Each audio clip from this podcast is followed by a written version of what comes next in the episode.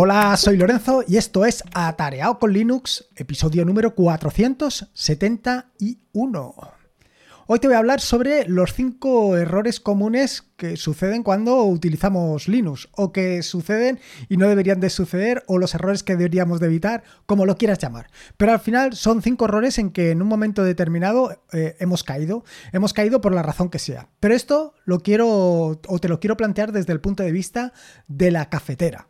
Es decir, Imagínate que compras una cafetera, imagínate que necesitas cambiar la cafetera que tienes en casa y simplemente te vas a, un centro comercial o la compras por internet o hagas lo que hagas, simplemente compras una cafetera. Una cafetera que es sensiblemente distinta con la que, a la que vienes utilizando habitualmente. Compras la cafetera y Nada más llegar a casa, lo primero que quieres hacer es empezar a utilizar la cafetera. Es algo que necesitas de forma imperiosa, es algo que necesitas hacer ya mismo. ¿Y qué es lo que haces? Bueno, pues simplemente desembalas rápidamente la cafetera, la sacas de su sitio, la conectas a la luz, la conectas a la instalación eléctrica, la enciendes, le pones café, le pones agua, la pones en marcha y, oh, sorpresa, no está saliendo café. ¿Qué es lo que ha sucedido?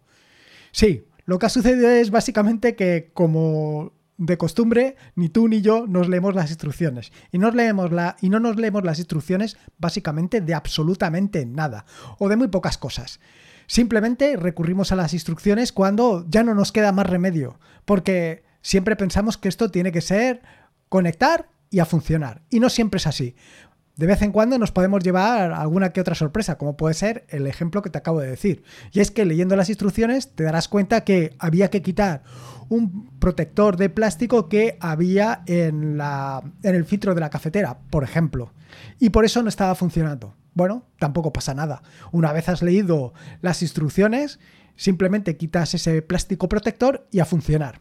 Bueno, pues esto exactamente nos sucede con eh, Android, nos sucede con Linux y nos sucede con casi cualquier ámbito de nuestra vida.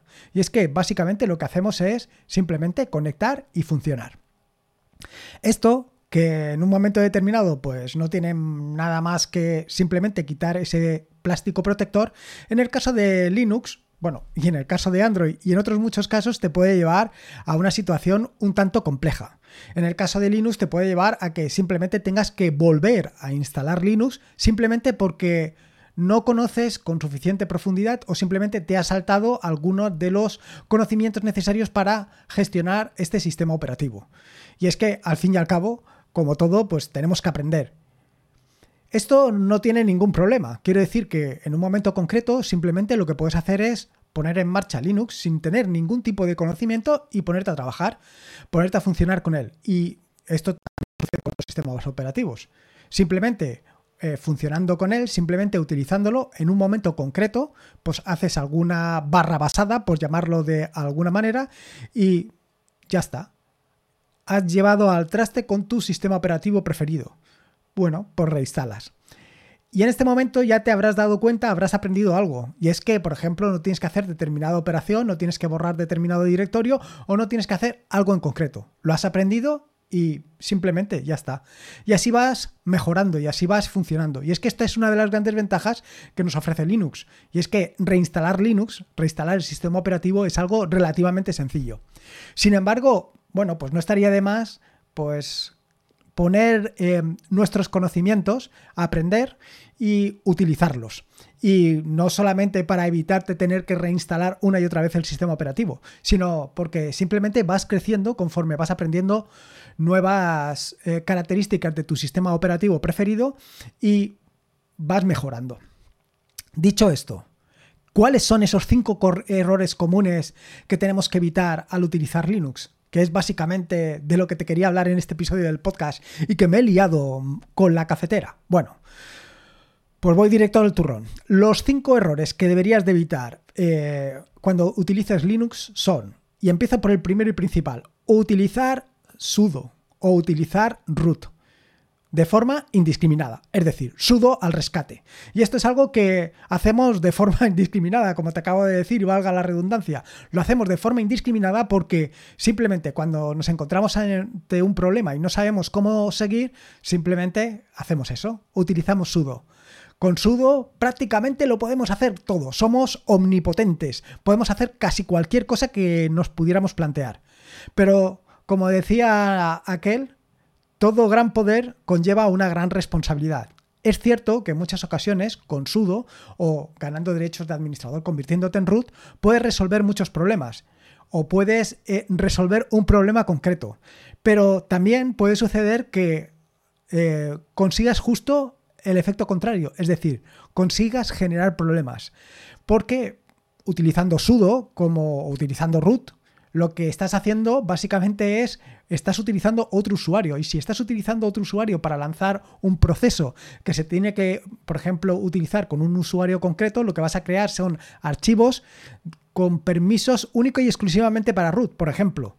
Con lo cual, la aplicación, cuando la quiera correr de forma habitual, no va a poder funcionar porque los archivos que se han creado no tienes permisos para acceder a ellos. Esto es por ponerte un ejemplo, pero igual que esto puede ser cualquier otra cosa.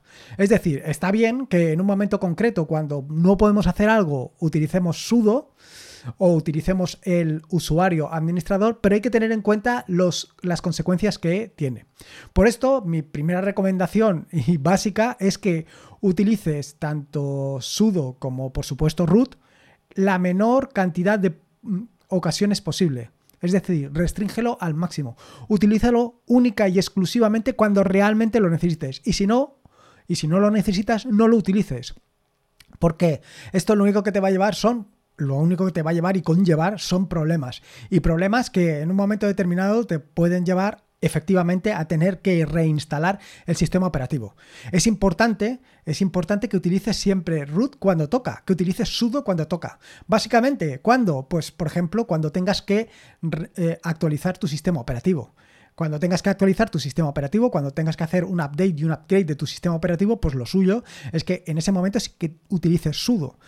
Pero nada más. Ni para editar un archivo, ni para borrar un archivo, ni para modificar un archivo. Si tienes que hacer eso con archivos, lo que sucede es que probablemente esos archivos, esos directorios, no tengan los permisos adecuados.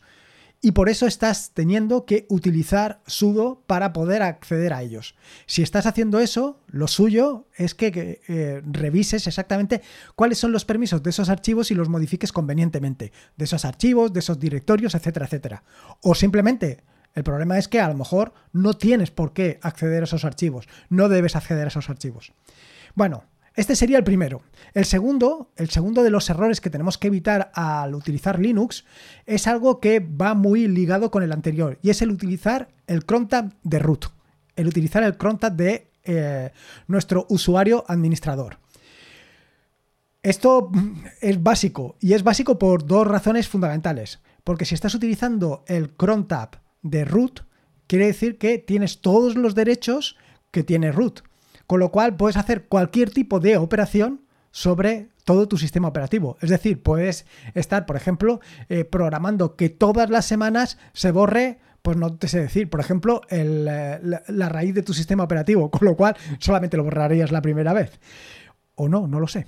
Pero bueno, que estás haciendo operaciones que no deberías de hacer con tu cron tab. Y no solamente esto, esta programación, si tú estás pensando que estás utilizando el crontab de tu usuario, estás utilizando el crontab de tu usuario y lo que estás utilizando es el crontab de root, eh, pues no vas a tener acceso a tus archivos, no, vas no estás utilizando eh, tu shell, no estás utilizando todas esas cosas que has ido preparando para que tu sistema operativo funcione como tú quieras porque al final lo que estás utilizando es a otro usuario, estás utilizando el usuario root. O sea que no solo es el problema que estás utilizando un usuario que no deberías, sino que todo lo que tienes configurado para tu usuario no va a estar funcionando.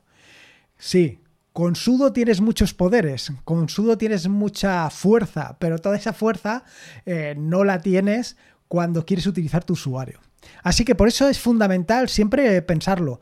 Y en la mayor parte de las veces, o siempre que sea posible, utilices el cron tab única y exclusivamente de tu usuario. Y solamente utilices el cron tab, por ejemplo, para hacer operaciones de administración. Y piénsatelo mucho antes de hacerlo, porque, como te digo, al final cualquier cosa que estés ejecutando en el cron tab tiene derechos de administrador. La siguiente es que te voy a dar una sorpresa, te voy a decir algo que no sabes. Y es que el número de la bestia no es el 666, el número de la bestia es el 777. Sí, te estoy hablando de permisos, de los permisos de Linux. En muchas ocasiones nos cegamos con aquello de que no podemos acceder a un determinado archivo o no podemos acceder a un determinado directorio. En estas ocasiones lo que hacemos simple y llanamente es pues darle permisos para que podamos acceder. ¿Y qué permisos le damos? Pues todos los permisos que se le puedan dar. Hombre, faltaba más. Si yo quiero acceder, pero con una autopista si hace falta. Abrimos las puertas al campo, pero sin ningún tipo de cortapisas. Allí vamos. Y efectivamente, esa no es la solución. La solución, si no puedes acceder a un archivo, si no puedes acceder a un directorio, si no puedes acceder a algo, básicamente es porque no debes de acceder.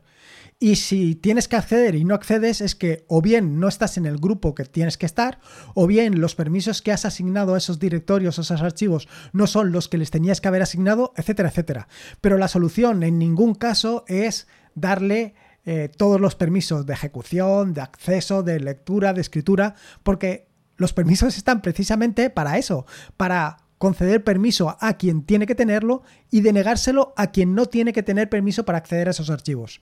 Así que cuando vayas a cambiar los permisos a un determinado directorio, a un determinado archivo, piénsatelo muy mucho.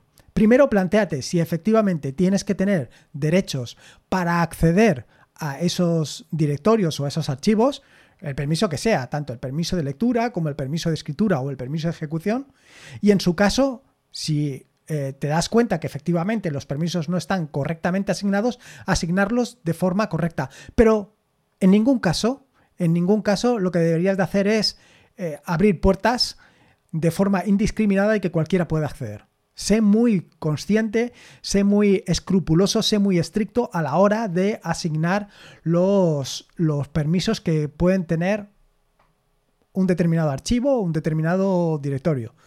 O sea, mi recomendación en este caso es ser lo más estricto posible para evitarte precisamente problemas que no deberías de tener.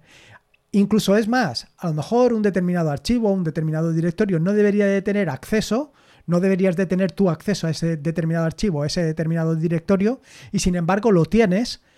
Y el problema es que la aplicación que has configurado no lo has configurado de determinada forma. O al revés, no deberías de tenerlo y lo tienes, o deberías de tenerlo y no lo tienes. En fin, en cualquier caso, mi recomendación es ser lo más estricto, lo más purista posible en el caso de los permisos, para evitarte sorpresas. La siguiente, esta es un clásico. Copiar y pegar. La de copiar y pegar, esto es un clásico de los clásicos. Eh, aquí seguro que en un momento determinado te ha sucedido, a mí me ha sucedido en innumerables ocasiones eh, encontrarte en un problema, en un problema, el problema que sea, ¿no? Estás editando un archivo, estás, o has, o por ejemplo, lo más típico, a lo mejor te has comprado una nueva cámara, una nueva webcam, o te has comprado un nuevo dispositivo USB, lo conectas y no funciona. ¿Qué es lo que haces? Bueno, lo que haces tú y lo que hacemos todos es básicamente conectarnos a Internet y buscar a lo largo y ancho de Internet en busca de la solución perfecta. Y empezamos a mirar. Y, ostras, hemos encontrado una página fantástica que nos dice exactamente cómo tenemos que resolver nuestro problema. Y lo leemos y decimos, ostras, pues sí, tiene toda la pinta de que esto vaya a resolver nuestro problema. Ejecutamos, eh, copiamos ese comando que pone en esa página web, lo pegamos directamente en nuestro terminal Ejecutamos, le damos al intro y ¡pum! No, no ha resuelto nuestro problema. Vamos a otra página, hacemos exactamente lo mismo, luego otra página, luego otra página y así sucesivamente. ¿Qué es lo que está sucediendo? Pues lo que está sucediendo son dos cosas. La primera, que no sabes exactamente qué es lo que estás haciendo y la segunda es que tu nivel de frustración va creciendo de forma exponencial. Llega un momento en que, si bien en las primeras eh, operaciones de copiar y pegar, sí que estabas entendiendo más o menos qué es lo que estabas haciendo, en estas últimas, con ese grado de frustración que ha crecido de forma exponencial, bueno, pues ya no lo tienes tan claro, ya estás copiando y pegando a lo loco. A lo loco, a lo loco hay que ver cómo vive Panchito. Sí, estás pegando completamente a lo loco, no sabes ni qué es lo que estás haciendo. Y aquí es donde viene realmente el problema. Que sí, que lo de copiar y pegar está muy bien, pero hay que saber exactamente qué es lo que copiamos y pegamos. No te digo que conozcas todos los comandos, porque esto es prácticamente imposible. no solamente esto, no te digo que conozcas todas las opciones que tienen todos los comandos, porque esto no es que es prácticamente imposible, es que esto es totalmente imposible. Pero sí que tienes que tener una idea aproximada de qué es lo que estás haciendo. Tienes que tener esa, esa noción, tienes que tener esa idea más o menos de qué es exactamente lo que estás haciendo y en base a eso actuar. Pero copiar y pegar a lo loco, ojito. Ahora, dicho esto, si cualquier operación eh, de copiar y pegar, de las que te estoy contando, la combinas con cualquiera de los errores que te he dicho anteriormente, por ejemplo, si ejecutas cualquiera de estas operaciones siendo administrador, bueno, la debacle puede ser total. Puedes estar borrando perfectamente tu sistema de archivos sin ningún tipo de cortapisas, así, a lo loco. Así que tienes que tener mucho cuidado con esto de copiar y pegar. Y la última, la última de, los horrores o errores Sí, también podría haber titulado el episodio del podcast así. Er, horrores. Horrores a evitar. Es la de instalar software. Si bien estamos en un mundo de open source, estamos en un mundo de software libre, estamos en un mundo donde mayoritariamente predominan este tipo de herramientas, no está además que haya alguien que en un momento determinado haya hecho un software, ha hecho una aplicación que no sea lo mejor para nuestro sistema operativo. Incluso te diría, aun habiéndola hecha con la mejor intención posible, si tú en un momento determinado tienes una configuración especial o específica, lo que puede suceder es que ese software que has instalado acabe con esa em, configuración especial y específica que tienes instalada. Con lo cual, esto de instalar software de cualquier sitio tiene sus desventajas, por llamarlo de alguna manera. No solamente es esto, eh, estamos acostumbrados a instalar o añadir repositorios, añadir PPAs de cualquier sitio. Estamos acostumbrados a descargar ya imágenes en formato app image, flatpak, em, en formato snap, a lo loco. Bueno, pues hay que tener un poco de conocimiento a la hora de hacer este tipo de operaciones. Hay que saber exactamente desde dónde y qué es lo que estás descargando y qué es lo que estás haciendo. Para evitarte precisamente cualquiera de lo que hemos visto anteriormente. Es decir, ahora ya podemos ir acumulando los er-, errores o u horrores que hemos visto anteriormente. Es decir, si eh, no solamente estás instalando un software, sino que además es que no sabes ni lo que estás instalando, porque simplemente lo que has hecho ha sido copiar y pegar en la terminal exactamente una línea que instala un software. Pero además lo incrementas en que eh, lo estás haciendo como root. Bueno, pues la debacle puede ser absoluta. Te puedes estar ventilando todo. Vuelvo a insistir e insisto eh, lo que he dicho al principio del podcast. Simplemente no te tienes que preocupar de absolutamente nada. Luego reinicias, reinstalas y ya está. Tampoco es nada del otro mundo. Pero sí que te digo que aprende, aprende de ese error. Aprende de que copiando y pegando de internet a lo loco te puedes llevar esta sorpresa. Aprende que utilizar sudo, utilizar root puede tener este tipo de inconvenientes. Aprende que si en un momento determinado instalas un software de tercero, también te puede llevar a determinados errores que no esperas. Sobre todo si lo haces, como he dicho, acumulando los errores u horrores de anteriores. Esto es un poco lo que te quería decir. Básicamente te he hablado de cinco errores u horrores. Eh, no sé si voy a titular el episodio del podcast como cinco horrores comunes a evitar en Linux. Creo que sí. Bueno, total. Evitar utilizar root o sudo, evitar utilizar el cronta como root, evitar el 777.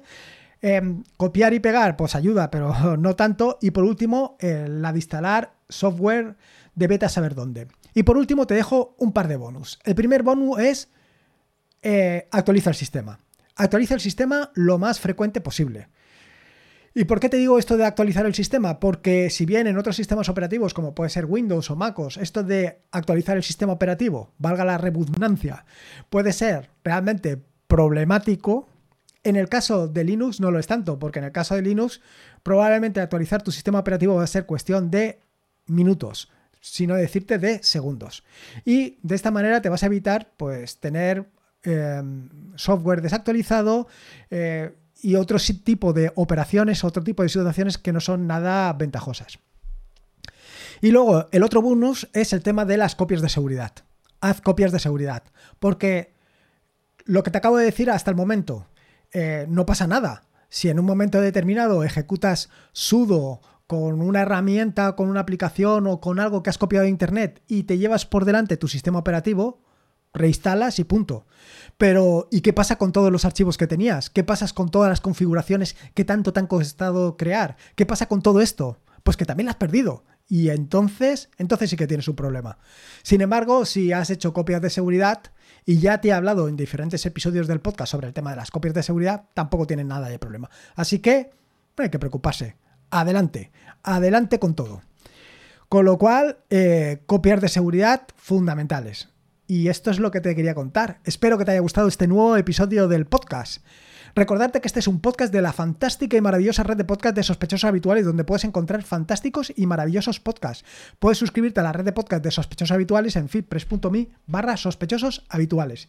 Y por último, y como te digo siempre, recordarte que la vida son dos días y uno ya ha pasado, así que disfruta como si no hubiera mañana y si puede ser con Linux y evitando estos horrores, mejor que mejor.